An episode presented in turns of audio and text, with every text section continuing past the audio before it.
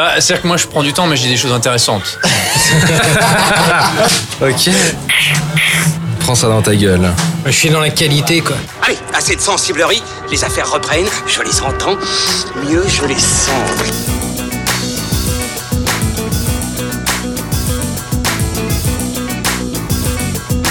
Qu'est-ce que c'est que ce foutoir, mon petit Bernard?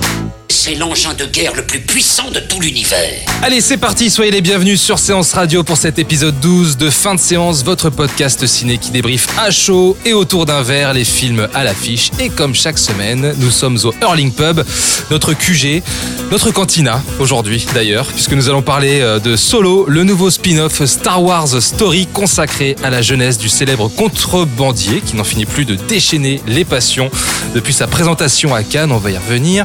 Mais avant cela, laissez-moi vous présenter mes petits camarades de jeu, mes petits Ewoks que j'ai envie de caresser. Oh merde. c'est mignon. Merde C'était Pierre Delors de funfootage.fr. Salut Pierre, ça va? Voilà, j'ai rien contre les Ewoks, hein, mais j'aurais préféré autre chose. que, que, que je te caresse autre chose? Non Arrêtons-nous là tout de suite. Euh, Et nous avons également Ilan Ça va Ferry très loin quand même. Hein. et Julien Munoz de cinévibe.fr. Ça va les amis? Ça va et toi? Ouais, salut. Ah, Julien est de retour les amis, attention, Euh, attention. planquez vos verres et vos femmes. Ah putain là. Bon, voilà, on est en pleine forme. Euh, on est dans le Faucon Millennium, les amis. Est-ce que vous êtes prêts à décoller? Ouh là là, mais alors, euh, plein d'effets spéciaux dans cette émission, hein, on s'y croirait quoi. Allez, vitesse lumière, go Bon, cette mission, c'est quoi Quatrième film Star Wars, ou pour être plus précis, second spin-off depuis la relance de la franchise par Disney. Solo est donc enfin sur les écrans et on revient de loin puisqu'après une production chaotique qui a vu l'éviction des deux réalisateurs en cours de tournage, Phil Lord et Chris Miller, c'est finalement le vétéran Ron Howard, proche de la famille Kathleen Kennedy George Lucas, qui a pris le relais pour mettre en boîte l'origine story de Han Solo, qui comme Rogue One se situe entre la revanche des Sith et un nouvel espoir et dans laquelle nous y suivons donc le parcours du personnage incarné par Alden Ehrenreich depuis la planète Corellia où l'on y découvre pourquoi il se nomme Han Solo, sa love story avec Kira, son engagement dans l'Empire, sa rencontre avec Lando ou le Faucon Millennium, etc., etc. Plein de choses sont abordées sur euh, donc euh, son parcours. Quant à l'histoire, elle se résume à une trame narrative euh, assez simple hein, et claire puisqu'il est question de récupérer un hydrocarbure en compagnie de Tobias Beckett incarné par Woody Harrelson pour le compte, pour le compte du hors-la-loi euh, Dryden Voss incarné par euh, Paul Bettany, boss du syndicat du crime Aurore Écarlate. Alors je disais en ouverture que vous étiez mes petits Ewoks, que j'avais envie de vous serrer dans mes bras, mais j'ai comme l'impression que ça va vite changer car mon petit doigt me dit que l'on ne sera pas tellement d'accord sur le film. En ce qui me concerne, je vais faire court, on va revenir en détail. Euh, J'ai trouvé que pour le coup, tous les voyants étaient dans le rouge. Et ben c'est une bonne surprise. Franchement, Solo pour moi est euh, sans doute le meilleur film Star Wars depuis la relance de la franchise par, euh, par Disney.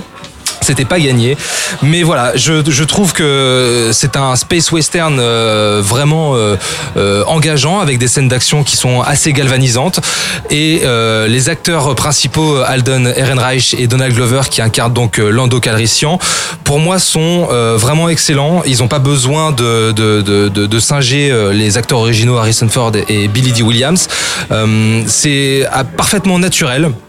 J'ai pas grand chose à redire sur leur, euh, sur leur prestation, mais je vais laisser la place à mes petits camarades. Et je vais commencer par Pierre, parce que toi, je sais que t'es un fan mais hardcore de Star Wars, donc j'aimerais bien avoir ce que ton avis, s'il te plaît. Ben, je vais te le donner. Avec grand plaisir. Euh, en plus, tu m'as payé une bière, hein, c'est la moindre des choses.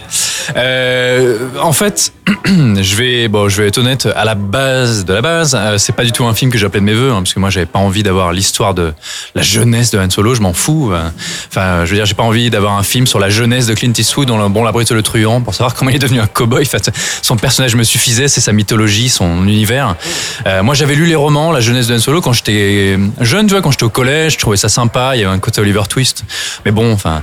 Et, euh, et en fait, celui-là, euh, je m'attendais à quelque chose de vraiment plus naze. Euh, moi, j'avais trouvé Rogue One, c'était mais alors 20, ça n'avait aucun intérêt. Pour moi, c'était nul. à- Ouais, nul. bon, je vais pas aller jusqu'au bout. et, euh, et là, c'est pas si mauvais. Euh, Il y a quelques scènes qui sont tout à fait agréables. Euh, en fait, surtout ce qui m'a fait tenir tout au long du film, c'est l'acteur. Alden Ehrenreich. Ehrenreich, voilà. Je trouve qu'il est très bien. Euh, je trouve qu'il incarne très bien Han Solo. Euh, c'est pas exactement le même, mais ça le fait. Il est un peu vaurien, il est charmeur, il a quelque chose en fait. Il est roublard. Il est, il est roublard et euh, il est un peu chenapan. voilà. Et Renard chenapan, c'est une référence. Pour Oui, les plus- oui, bon, on a compris, plus merci. Et, et en fait, lui, j'ai eu envie de m'intéresser à son personnage. Il est cool et ça marche. Mais le film en lui-même, euh, même si certaines scènes sont agréables, globalement, ce que j'en ai ressenti, c'est un sentiment d'indifférence totale. Euh, je suis sorti de la salle et je me suis dit bon, voilà, c'est fait, je, l'ai vu, j'ai rien appris, ça m'a rien apporté de particulier. Euh, tu vois, alors effectivement, je trouve que globalement, la direction artistique des films Star Wars Disney est assez pourrie. Je trouve que c'est très pauvre. Là, ça passe. Il y a, il y a quelques bons designs, il y a quelques trouvailles par-ci par-là, comme ça, une fulgurance, un alien, un design de vaisseau assez sympa, mais c'est pas suffisant. T'as pas retrouvé cette ambiance Star Wars Eh, Pas, pas, pas assez. Et euh, en fait, ce qui m'a surtout gêné, c'est que euh, on traverse. Moi, j'ai traversé le film bah, un peu comme Han Solo, sans embûches, sans problème, sans véritable. Oh, Tu vas fort, il a quand même des péripéties. mais hein, non, mais si tu veux, enfin, il faut trouver le faucon Millennium. Ah, ben il était juste là. Il cherche une nana pendant tout le film. Ah, pardon, elle était des limites dans la pièce d'à côté. Euh, il faut trouver Chewbacca. Ah bah tiens, il était là au hasard dans une cave. On sait pas ce qu'il fout là. Euh, Enfin, c'est, c'est, si tu veux, il faut qu'il fasse une partie de cartes. Ses limites. euh, il joue sa vie. Et ben non, il gagne sans problème. Et si tu veux, on ne voit même pas. En fait, Han Solo est censé avoir appris à piloter dans l'Empire. Ben, on voit pas ça, mais c'est déjà le meilleur des pilotes. Et tout le monde lui répète pendant tout le film. Ah, Mais t'es vraiment le meilleur, toi. Mais qu'est-ce que t'es fort. Et, ben, je trouve que ça désamorce complètement la dramaturgie. Et il y a même des incohérences, tu vois. Je sais que vous vous foutez de moi à chaque fois que je sors ce genre de truc, mais cette fameuse, spoiler, hein. cette fameuse Attention. scène du train, euh, mais je veux dire, mais on, on est dans Star Wars, les voitures volent. euh, Enfin, je veux dire, et là on nous met un train avec des roues. Mais pourquoi pas avoir un truc un peu comme, plus. mais je veux dire, c'est comme si la Banque de France transportait son or avec Oh. des calèches avec des chevaux. Tu Non, mais vois, pourquoi, pour- pourquoi, à quoi bon Mais quel, quel- quel est le problème avec ce train, sincèrement? Mais c'est parce que pour moi, c'est juste des gratuités de design. Si tu veux, on nous sort en plus encore un nouveau type de Stormtroopers. Alors, je sais pas ce que c'est. C'est la brigade du train de l'Empire, les Train Troopers. On les voit une seconde. À chaque fois qu'on va dans une nouvelle planète, d'ailleurs, il y a un nouveau type de Troopers. On le voit une minute. On passe de planète en planète. D'ailleurs, je vous mets au défi de me sortir le moindre nom d'une des planètes. Tu vois, c'est, on traverse le film comme ça. Et puis, évidemment, la planète du désert, c'est encore un truc un peu arabisant, comme était Tatooine, comme était Jeddah dans Rogue One, comme était Jakku dans l'épisode 7. Il y a encore un syndicat du crime euh, au tout début du film sur Corellia. Et ben, c'est une espèce de grosse limace, comme était Jabba. Quand on retourne à l'holo-jeu dans le Faucon, et ben, on fait exactement la même partie. Et il y a quelque chose qui résume bien mon sentiment. Moi, j'ai par exemple, je trouvais que le personnage de Lando était assez mauvais, enfin, pas mauvais, mais très très basique. C'est, je pense qu'ils ont abordé le film. C'est un film un peu en surface. Et Lando, c'est ça. C'est-à-dire que qu'est-ce que c'était Lando? C'était un charmeur un peu cool qui portait une cape. Ils ont retenu ça du personnage. Et quand on voit euh, la chambre de Lando, ben, il y a que des capes. c'est, le gimmick.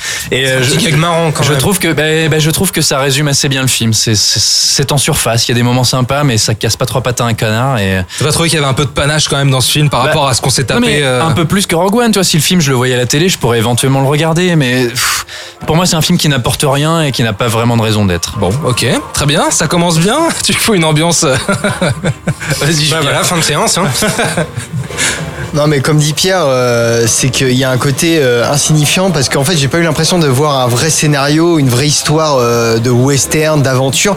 Moi j'ai plus l'impression d'avoir vu un cahier des charges dans lequel il fallait cocher toutes les cases. Ça veut dire que bon c'est un préquel donc euh, Han Solo rencontre Chewie, Han Solo a son pistolet, Han Solo euh, pilote pour la première fois le Faucon Millennium et on en, on en vient à une telle aberration. Mais ça, on le sait depuis le départ. oui, on en vient euh, qu'on explique jusqu'à l'origine du nom de Han Solo. Hmm. Et c'est terrible. Et moi, c'est là où j'ai complètement décroché du film. Pierre et se prend la. et- et c'est au, bout- et c'est au bout des dix Attends. premières minutes. Dans, Spa- dans Star Wars, Ouais. ça veut dire que l'espagnol existe. Parce qu'il faut trouver le nom de Han Solo et dire ah, comment on dit Sol? Ah bah Solo, tiens, Solo. voilà. c'est- Oui, oui. Attends, faut bien que tu fasses une LV2 dans la galaxie, quoi. Ah, ça doit être ça, bien sûr, évidemment. En plus, on avait tous envie de savoir d'où vient le nom Han Solo. C'est ça. tellement important, à savoir. Euh, Han Solo a fait euh, Wookiee LV2 d'ailleurs aussi. Oui, il, le- il le parle très bien. Et on sait pas, on sait pas comment il l'apprend d'ailleurs. Et euh, tu parlais de, est-ce que tu, on retrouve pas cette, euh, cette, ce sentiment Star Wars? Bah non, parce qu'en fait, euh, j'ai plus l'impression de voir euh, Disney qui me vend Star Wars comme un parc d'attraction, plutôt que le Star Wars mythologique que j'ai adoré. Et je prendrai juste un exemple, c'est euh, donc c'est pas loin de, de- c'est pendant la scène où on explique l'origine du nom de Han Solo, où il y a un spot publicitaire pour euh, rejoindre l'armée de l'Empire et où on entend la musique de John Williams, la marche impériale, Oui. de, de manière intradigétique en fait. Donc euh, qui n'est, ce n'est pas la musique du film, c'est la musique à l'intérieur de l'histoire. Et donc, C'est pas organique pour toi? bah non, c'est pas organique parce que jamais on nous, jamais on nous a présenté la marche impériale comme étant faisant partie intégrante de l'univers. C'était pour illustrer Hmm. Oui, oui. le la menace Hmm. euh, Non, que, que Dark Vador. Et là, je trouve que ça la banalise et que ça, euh, voilà, c'est, on a l'impression que euh, j'avais l'impression que cette scène, on était chez Star Tour en fait. Si on se baladait dans le, on faisait la queue là pour. euh, D'ailleurs, il y a des personnages qui font la queue et on attend de, de, d'être- de rentrer dans l'attraction. Et au moment où on est dans l'attraction, bah je trouve pas ça forcément folichon parce que Folichon. il y a, il y a pas. Décidément. C'est qu'un bistouille. tu sais, sur l'affiche du film, il y aura entre guillemets pas folichon. Cinévibe.fr. Et là, les, les audiences euh, dérapent, quoi, c'est mort. Allez, vas-y, Ilan, en- enchaîne. Bah écoute, euh, déjà, j'envie pas de ta position, euh, Thomas, parce que je te sens bien solo sur ce coup-là. Ouais, ouais, je suis dans les cordes là. Il va falloir que je me défende. Mais euh, écoute, moi, contre toute attente, euh, j'ai plutôt bien aimé le film. Eh, attendons. Voilà, Attention. Ça, ça, c'est le twist de fin de séance. Vendu. c'est que j'ai plutôt bien aimé le film euh, parce que bon vu euh, vu à quel point il s'était fait assassiner vu toute la jeunesse du film etc je m'attendais vraiment à un désastre et en fait je trouve que le film tient plutôt la route. Alors il y a plein de défauts, hein. il y a des défauts au niveau de la narration, il y a un troisième acte qui aurait dû arriver bien plus tôt, il y a des personnages qui sont qui sont pas bien creusés, enfin il y, a, il y a des tas de choses, il y a des maladresses, enfin tout ce qu'on veut. C'est vraiment pas un film parfait, mais euh, mais je l'ai trouvé plutôt bien exécuté dans ses euh, dans ses poursuites spatiales. Il, y a une, il y a une évasion euh, spatiale au bord du Faucon Millennium que je trouve vachement bien faite. Bah ouais, moi et ça malgré la photo qui est dégueulasse. Bradford Young. Et puis le montage qui est pas terrible, hein, excusez-moi, mais. euh, Moi, moi, moi, je suis ça m'a pas d'accord, choqué parce que tu parles, tu parles de montage, mais on n'arrêtait pas de parler de durée sur les Star Wars.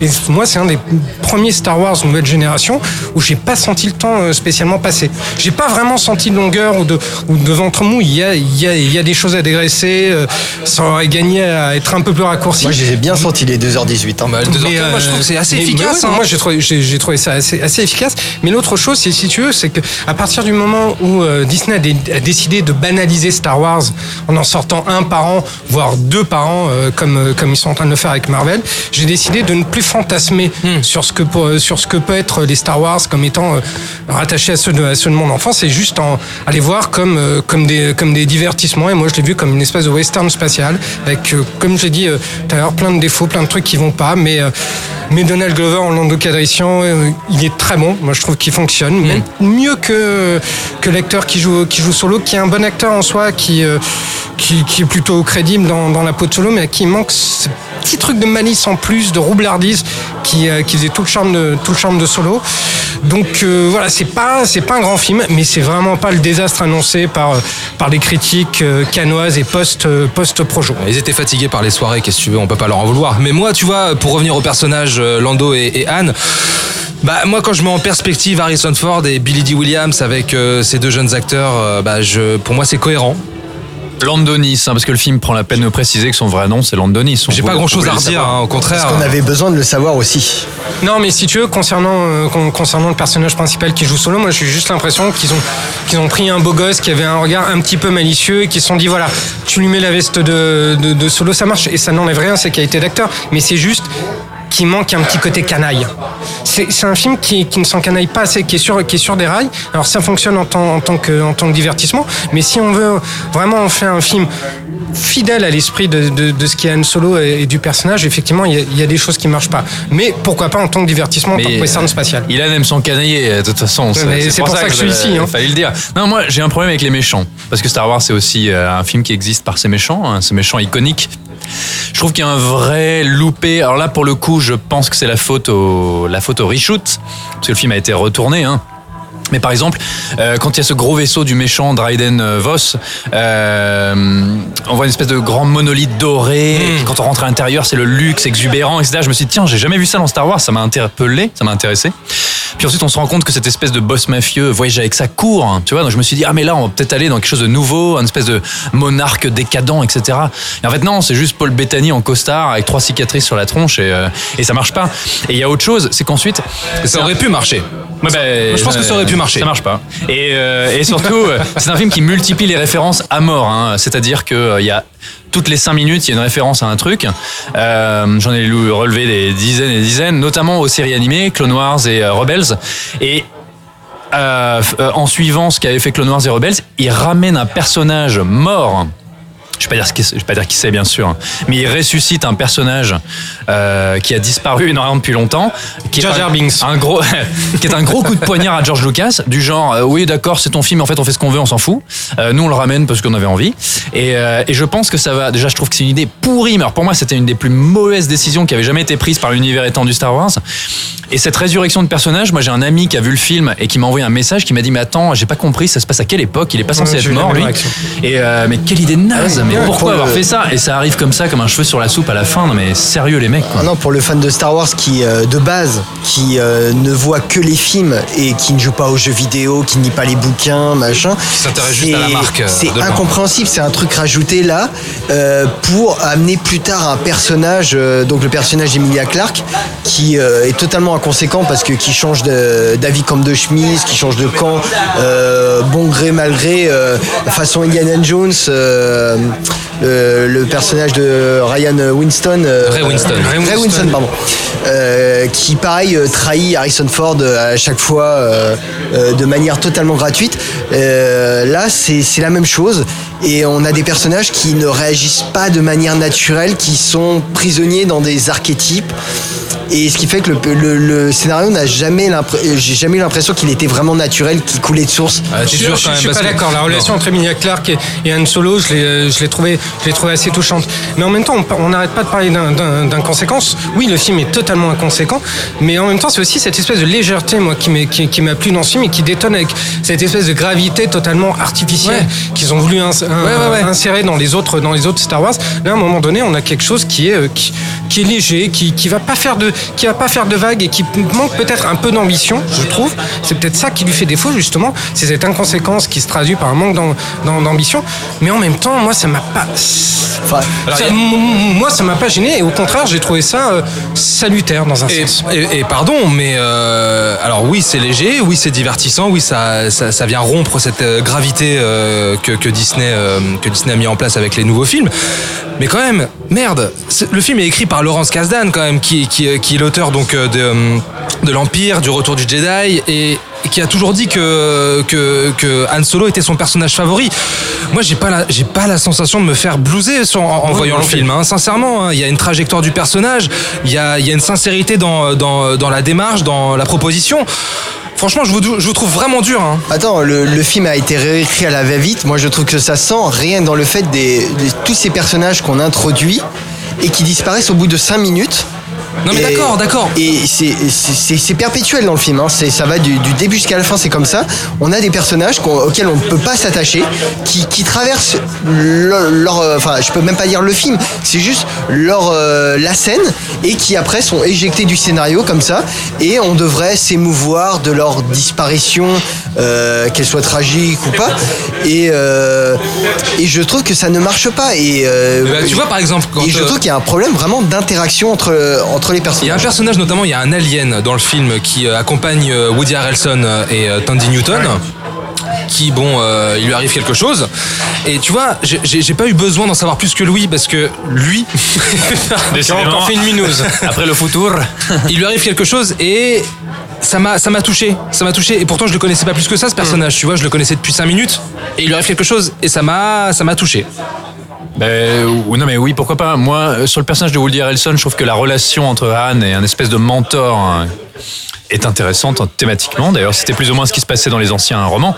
Euh, par contre, moi, j'ai eu un problème avec Woody Harrelson. J'ai trop vu euh, Woody Harrelson. Moi, j'ai j'ai pas cru à son personnage dans l'univers Star Wars. C'est Woody Harrelson comme je le vois dans tous les films, et ça, ça m'a un peu dérangé. Et je serais même des cheveux. Je serais même jusqu'à dire que c'était peut-être une, une erreur de casting, tu vois. Ah ouais? Ah, Woody Harrelson? Ouais. Ah, J'ai- j'ai trop, j'ai- moi j'ai, j'adore Woody Harrelson, mais j'ai trop senti euh, l'acteur pour, Tu l'as pas- croire, pour pas- croire au personnage. Tu l'as pas senti se fondre dans le dans Pas du tout, non, pas du tout. Alors que le, le jeune acteur qui joue solo, moi j'y ai, j'y ai cru, je l'ai déjà vu dans d'autres films, moi j'y ai cru dur comme fer.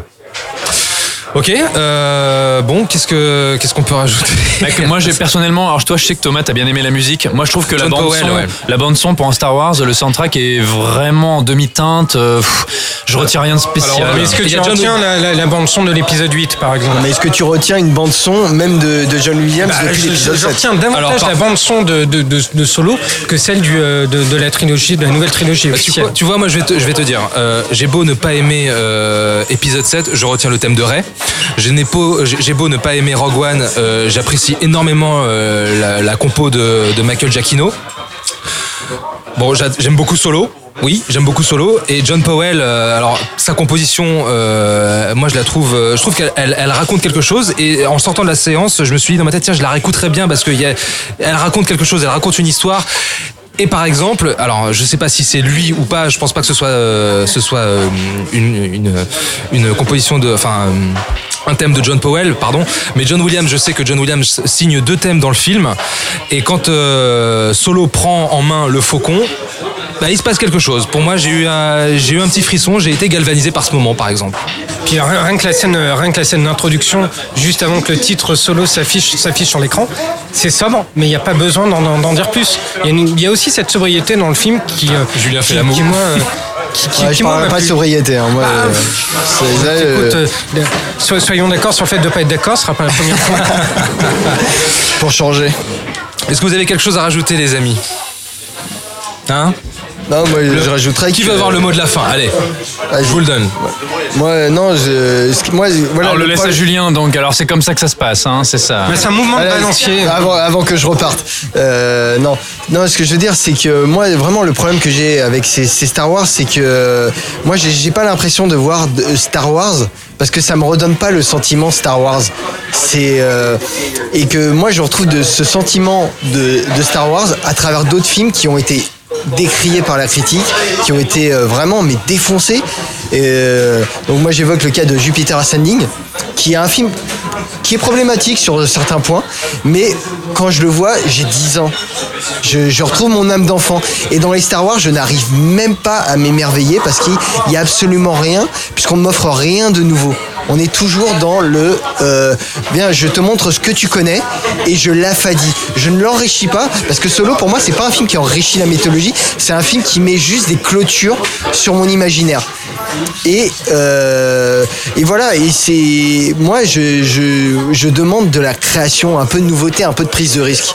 Et ce que euh, le- les Star Wars estampillés Disney ne- n'offrent absolument pas. Mais alors, ok. Maintenant, ce que j'ai envie de te répondre, c'est que on oublie quand même que Star Wars s'adresse aussi à des gosses, d'accord? Euh, On est une génération qui a avons grandi avec euh, les films de Lucas. Il y a eu euh, la prélogie qui a été sans doute un marqueur aussi pour une génération.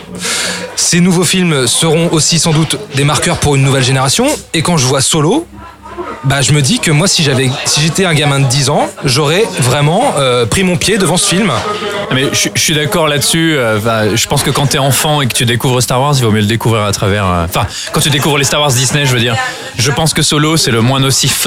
Non, mais tu vois, du t'es- groupe, t'es- hein, t'es- et qu'il y a t'es- quelques bons moments, et je pense que ça peut faire rêver un gamin. T'es un père, t'emmènes ton gosse voir Solo, bah je pense quand même qu'il peut avoir des étoiles plein les yeux, tu vois, malgré tout, et que ça va peut-être euh, l'aider dans sa... C'est une porte d'entrée. euh, Oui, je pense, je, je- je suis d'accord avec, euh, avec Julien sur le fait que l'alternative existe ailleurs. Maintenant, Star Wars, c'est plus le Star Wars de Disney, c'est effectivement Jupiter Ascending. On est tout à fait d'accord là-dessus. Moi aussi, j'ai eu 10 ans quand j'ai regardé Jupiter Ascending. Mais justement, peut-être que non, mais, effectivement, l'approche maintenant à avoir sur, sur les Star Wars actuels, c'est ne plus, se- ne plus se raccrocher à ce, à ce souvenir d'enfance ou à ce fantasme et ne plus avoir de, trop de- d'attentes sur, euh, sur, ce que peut, euh, sur ce que peut évoquer euh, Star Wars, le, le côté proustien de, de, Du coup, c'est un de- peu de Star Wars. triste quand même, C'est un peu résigné, c'est- hein. Je, C'est je suis d'accord, je suis d'accord, mais je pense que c'est, enfin moi c'est comme ça que que, que j'ai euh, que j'ai abordé le film à, à partir d'un moment parce que justement ça m'a permis de ne pas être trop de ne pas être trop déçu. Bon, voilà. Oui, Pierre, vas-y, tu voulais rajouter un truc Euh, oui, bien sûr, j'ai toujours quelque chose à rajouter.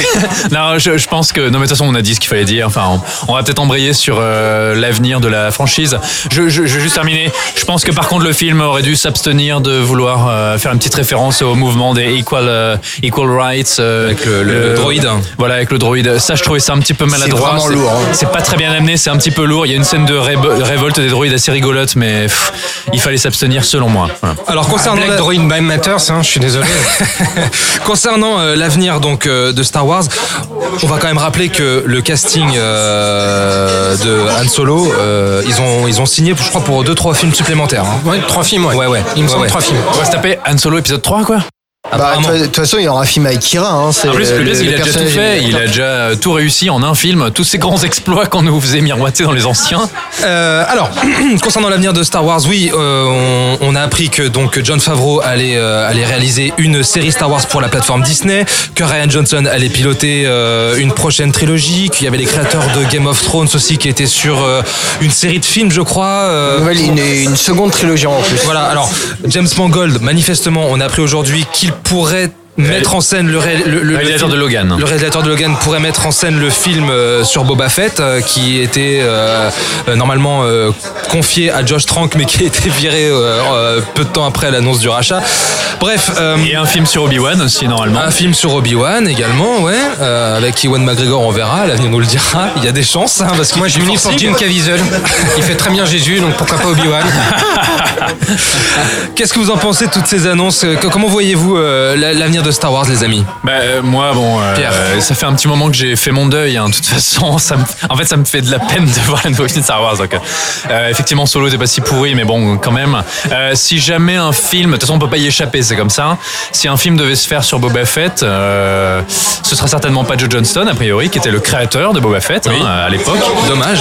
Euh, si c'était James Mangold, je trouve que c'est pas le choix le plus euh, inintéressant. Enfin, c'est- c'est quelqu'un qui a une mise en scène assez solide, je trouve. Pourquoi pas Mais euh, quelle sera sa liberté? Est-ce qu'il va se faire, il va pas se faire virer en cours de route comme tout le monde, tu vois? Enfin, je, pense qu'on pourra pas y couper. On va être témoin de ce que va faire Disney avec la franchise et. euh, à mon avis, on est parti pour se taper des spin-offs pendant pas mal d'années. hein. Moi, je les sens euh, décliner encore d'autres Bah, évidemment. personnages euh, à, vit- à Bob Iger.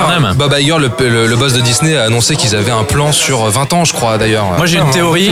J'ai une théorie. Vous allez me dire si vous la partagez, mais moi je suis persuadé qu'à un moment, on va se taper un Star Wars dans lequel il y aura un clin d'œil, hein, un, un Easter eggs sur l'univers des Guardians of the Galaxy. Un crossover de Un- dingue. Et que ça se terminera un jour par même l'apparition d'un truc. Il y aura, je suis sûr qu'il y aura des petits crossovers discretos. Ils verront, le, le- ils verront les réactions du public et ça se terminera par même un truc. De un toute vrai façon, crossover. hein. Star-Lord, c'est le fils d'Han Solo, on le sait tous, quoi. Julien, Ah vas-y. non, moi si on voit Howard the Ducks, la création de, de George Lucas, enfin la création, le, pro- euh, il avait fait un film Howard the Ducks, produit un film sur Howard the Ducks qui apparaît dans Star Wars. Moi je pense que la boucle sera bouclée. Bah, il y a- il y a Et que là on Warwick. pourra passer à autre chose. Il y a déjà Warwick Davis, l'acteur de, Dans tous les Star Wars, à peu de. Willow Ouais. et, de- et du premier et du, de l'Ewok euh, dans le Retour de Jedi. Il y a déjà Warwick Davis dans celui-là. Moi j'aimerais bien un crossover Star Wars Willow. Pourquoi pas alors, à ce moment-là avec des baguettes magiques. Et Val Kilmer. Et Val Kilmer. Val Kilmer. Ah ça, ce serait mon rêve. Oh, ce serait mortel Bon, bah voilà, si vous nous entendez, hein, Disney. Mais attends, Willow était réalisé par Ron Howard. Eh bien oui. sûr. Et ben voilà. Et tout est connecté. C'était connecté. ouais. La boucle est bouclée. Bon. Euh, oui, Julien, vas-y, je te sentais. euh, vas-y, Il vas-y. est tout fébrile, là. Ah mais Julien, il peut pas s'empêcher de dire encore un truc. euh, Il veut le mot de la fin, mais on va lui Bah laisser. ouais, mais j'étais pas là la semaine dernière donc euh, j'ai des trucs à rattraper. Cette frustration qu'il a gardée Donc, en euh, lui pendant des jours. Alors parlons de Deadpool 2. Non, déconne. Non mais euh, moi ce que je demande c'est euh, c'est surtout un peu plus de liberté, un peu plus de création, quoi, de- de, malheureusement, de la prise de risque et de m'amener des choses que je connais pas. Euh, moi je sais pas si vous vous rappelez mais il y avait un projet, on- enfin je sais pas si c'était vraiment concret, mais on parlait d'un d'un film euh, d'un Star Wars réalisé par Zack Snyder qui Par Zack Snyder par Zack Snyder qui euh, apparemment euh, lui voulait faire les 7 samouraïs Ouais, mais alors attends, Jedi. ça c'était après le Moi, je rachat pensais de, que c'était de 300 Jedi, Jedi, mais bon. Ça c'était un effet d'annonce après le rachat de Lucasfilm. Hein. Euh, je me rappelle plus exactement mais on shortlist. mais il y avait un projet qui était un petit peu, enfin qui a été évoqué plusieurs fois où c'était l'histoire d'un Jedi af- après l'extermination des Jedi qui se retrouve tout seul sur une planète et c'était un peu genre le, le samouraï sans maître, le Ronin, Voilà. etc. Avec des personnages qu'on ne connaissait euh, pas du tout de- d'après les autres films ou, ou même, euh, je pense, des bouquins, euh, séries. euh, je- Avec Gerald Butler qui crie euh, un gros slogan. is Tatooine. Ça serait énorme. Ouais, mais ça, tu vois, moi, je me suis dit, à, à la rigueur, il peut y avoir une vraie proposition de cinéma. Mais comme il pouvait pas faire ce qu'il voulait, il s'est barré. Voilà. Bah oui, mais on sait, le, con- le contrat, il est, il est comme ça au Je départ. crois qu'on a passé beaucoup trop de temps sur ce film. hein. Alors juste, si, si je peux dire une connerie pour, euh, pour, citer, pour pour citer un guignol. Pour citer Barthez. Pour citer Barthez. C'est beau. Barthez et moi, c'est l'association totalement improbable.